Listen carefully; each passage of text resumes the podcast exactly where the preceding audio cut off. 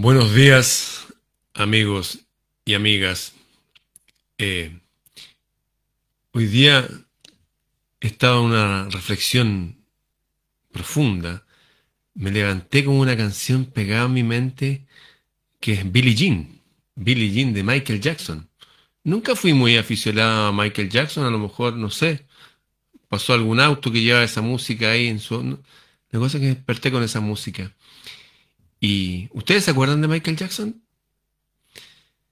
Yo me acuerdo cuando vi los primeros videos de él siendo un niñito, y era un niñito morenito, chiquitito, con su nariz ancha así, y muy talentoso y muy lleno de energía, un niñito encantador, como niñito. Y después ya era un joven muy, eh, con mucho talento artístico y todo eso. Pero algo le pasó a él que no se sentía cómodo consigo mismo y empezó a cambiar físicamente. Y ese niñito crespito, qué sé yo, terminó siendo una persona muy angulosa, con una nariz muy pequeñita, angulosa y muy blanco, blanco pero extremo. Y, lo entrevistaban y le decían, no, yo no me he operado nunca, ¿no? Y que no se ha operado.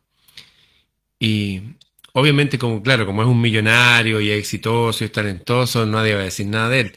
Pero obviamente había algo que no estaba bien en él, en su, en su ser. Él quería parecer distinto, pero él, algo pasaba en su ser.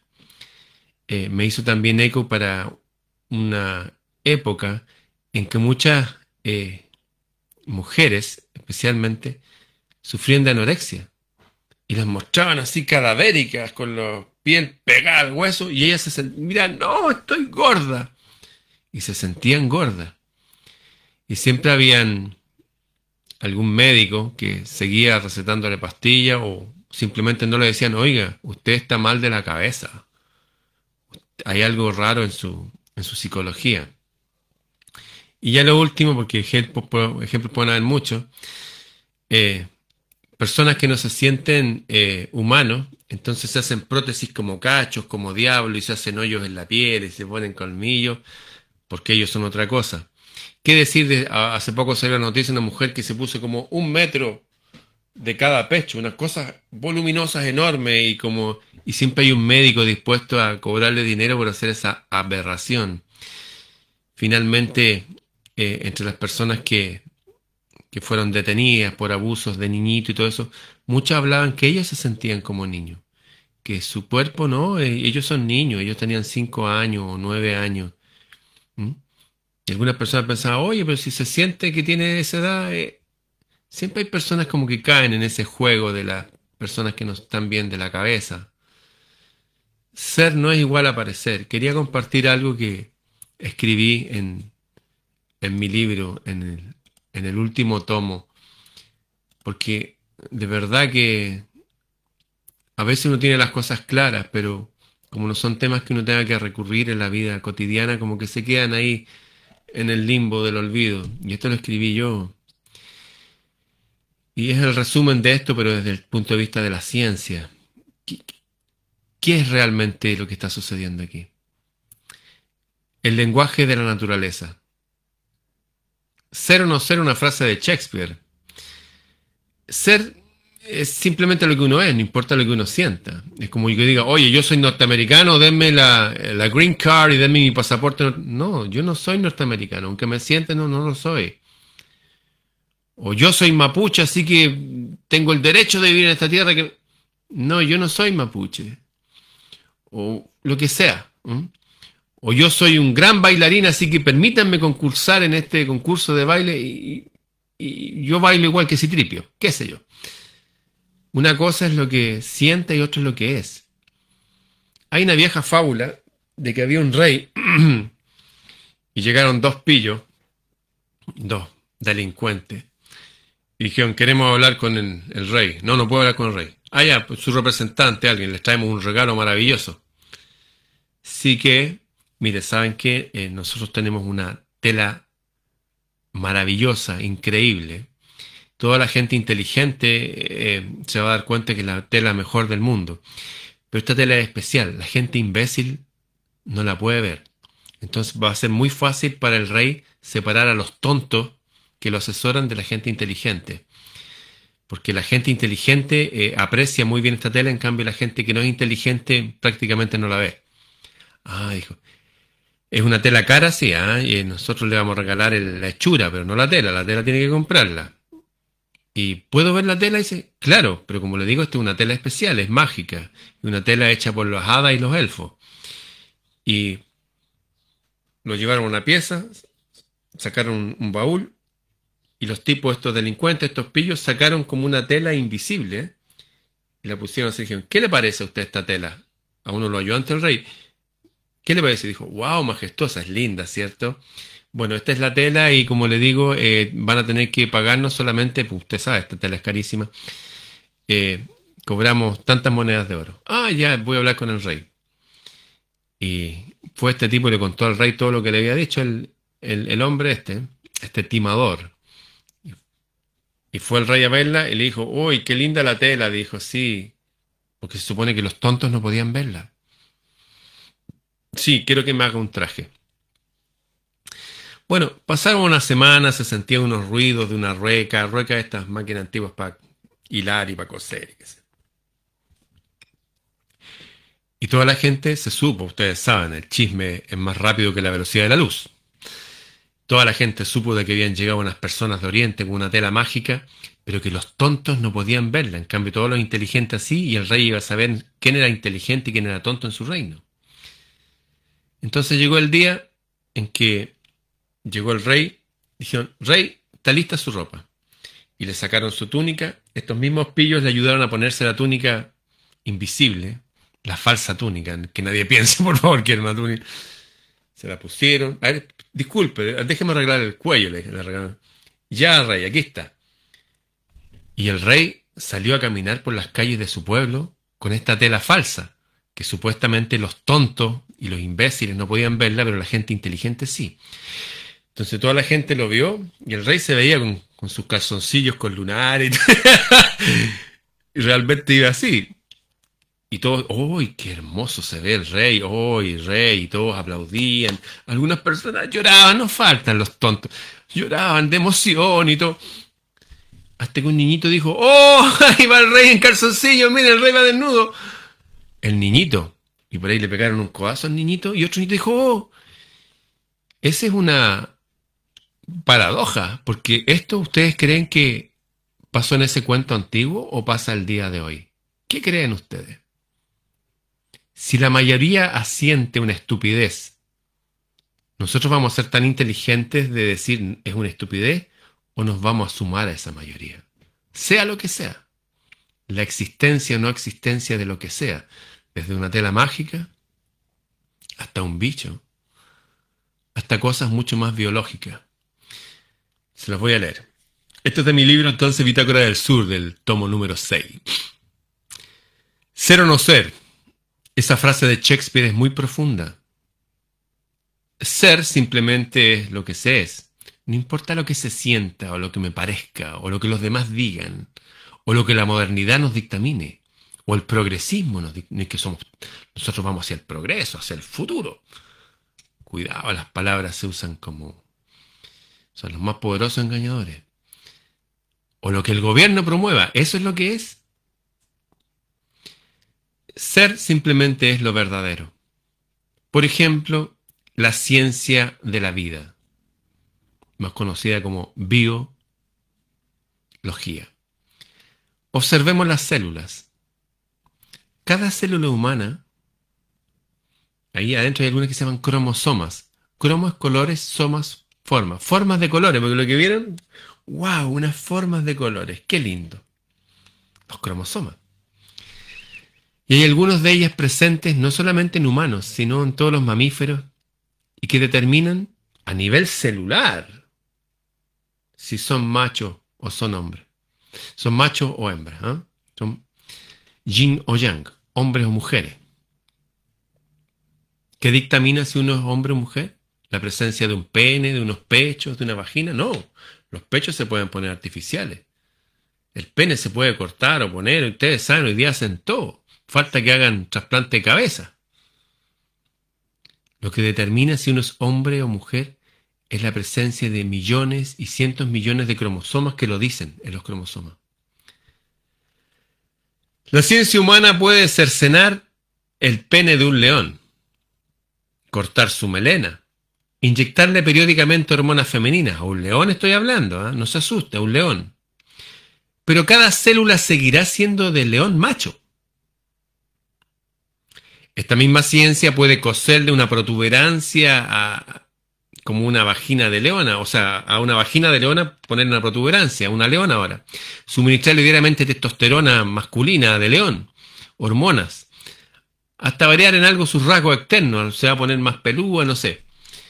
Pero cada célula, intrínsecamente, cada esos billones de células, van a seguir siendo de leona. ¿Por qué?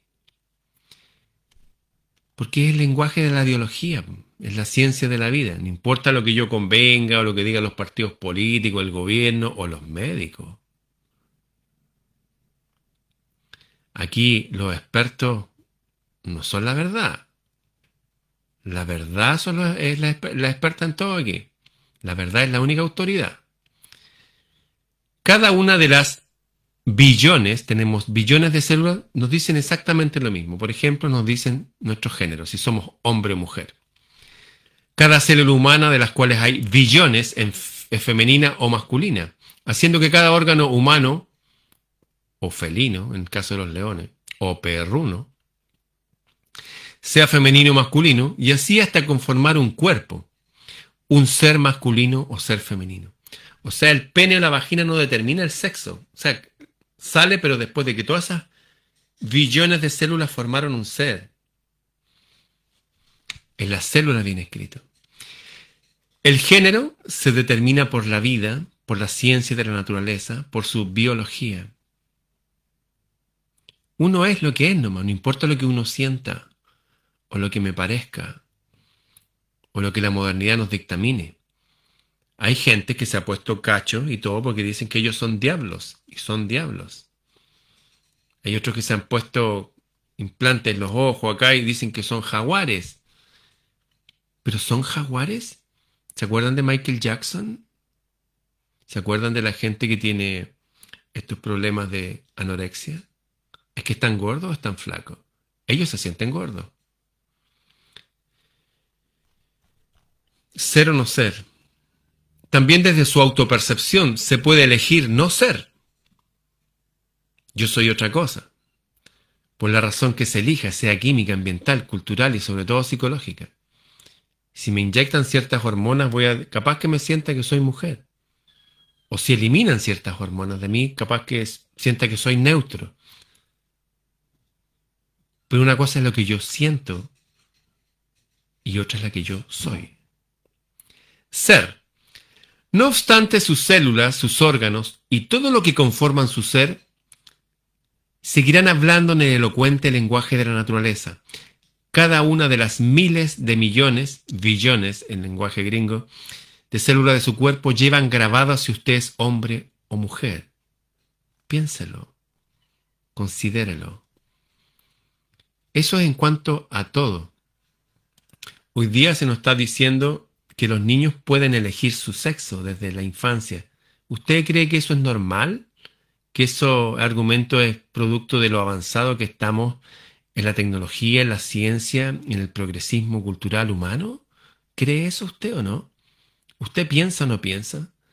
¿Sabía usted que, por ejemplo, a los niños lo que más necesitan en el crecimiento es mucho sol y oxígeno? De hecho, los niños consumen el doble de oxígeno el doble que un humano, necesitan el doble porque están creciendo.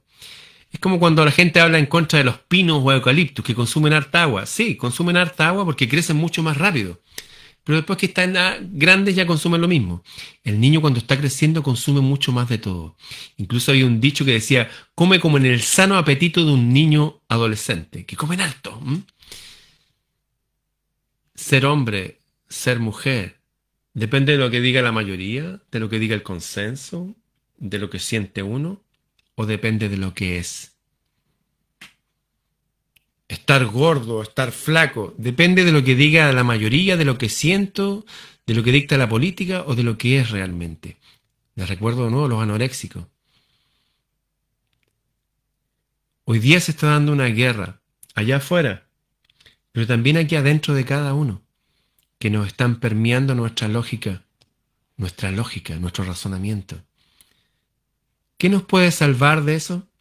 Saber. Se dice que el hombre y la mujer no solamente en cuanto a su contextura biológica, sino también con respecto a lo que sabe y a lo que aplica ese saber. No somos solamente máquinas biológicas. Tenemos un software que funciona dentro de este hardware, que es lo que conocemos, lo que sabemos. Lo que leí fue una página, eso lo escribí en una página de mi libro. He escrito muchas cosas de todo lo que hablo en ese libro. Y lo único que va a quedar cuando ya no esté aquí, seguramente unos videos dando vueltas. Los que quieran adquirirlo se llama Bitácora del Sur. Bitácora del Sur. Y solamente a través de mi mail, freireramon.gmail.com. freireramon.gmail.com. Cuando escuchen esa frase, ser o no ser, esa es la cuestión, esa antigua frase de Shakespeare, o Francis Bacon también dicen que Shakespeare no, no existió Shakespeare, que era otro tipo. Cuando escuchen esa frase, tiene un peso enorme de lógica. ¿Vamos a ser verdadero o vamos a aparecer y vamos a seguir lo que dice la mayoría porque hay que estar de acuerdo con la mayoría? Se han hecho tantos ejercicios de esto que traen a una persona a una pieza que está llena de actores y le muestran un cuadrado azul. Y todo dice el profesor, ¿de qué color es esto? El cuadrado es azul. Y todos dicen, rojo. Y le preguntan a esa persona sola, ¿de qué color es? Y dice, ¿sabe qué? Dice, rojo. Porque también hay un fenómeno de masa. Y uno no quiere pensar distinto a la mayoría. Uno no quiere ser señalado con el dedo. Pero la verdad es que nos están observando de arriba. Esta es una escuela. Y llegó el momento de los tiempos más peligrosos de la humanidad en que vamos a tener que elegir ser o no ser. Les aconsejo ser astutos. ¿ah? Hay que ser astutos en este momento. Sobre todo hoy día que empezó la vacunación. Junto con la vacunación hay un registro. Ese registro va a quedar digitalizado y seguramente se va a usar a nuestro favor, a nuestra contra. Sea astuto. Y por lo menos para usted mismo y para lo suyo, acostúmbrese a hacer. Hacer. Si afuera hay muchos zombies, yo le aconsejo disfrácese de zombie. Sí, porque se va a cansar, tendría que cortarle la cabeza a mucha gente, capaz que un zombie lo muerda. Disfrácese de zombie. Por mientras, al menos. ¿ah? Cuando esté bien entrenado, siquiera vaya a los combates. ¿ah? Yo ya le he cortado la cabeza a varios ya. Y han tratado de morder varios también. Y a mis amigos también. Hace poco mi amigo que voy a estar más rato los trataron de morder. Mi amigo Cristian Contreras Radovich. Ah, hoy día vamos a estar hablando de ciencia más tarde con Cristian Contreras. A las 10 de la noche. Los que quieran mi libro, entonces, para estar bien firme, Bitácora del Sur se llama. Y está en mi mail, freireramon.com. Acuérdese, los anoréxicos ¿ah? se sienten gordos y no están gordos. Hay pedófilos. Hoy yo si yo soy un, un niño, no es un niño. No importa lo que sienta. Lo importante es lo que es. Y eso se aplica para todos los seres humanos en este planeta, sean famosos, sean anónimos, lo que es, es. Lo dice la biología, la ciencia de la vida. Nos vemos. Nos vemos a las 10 de la noche con el doctor.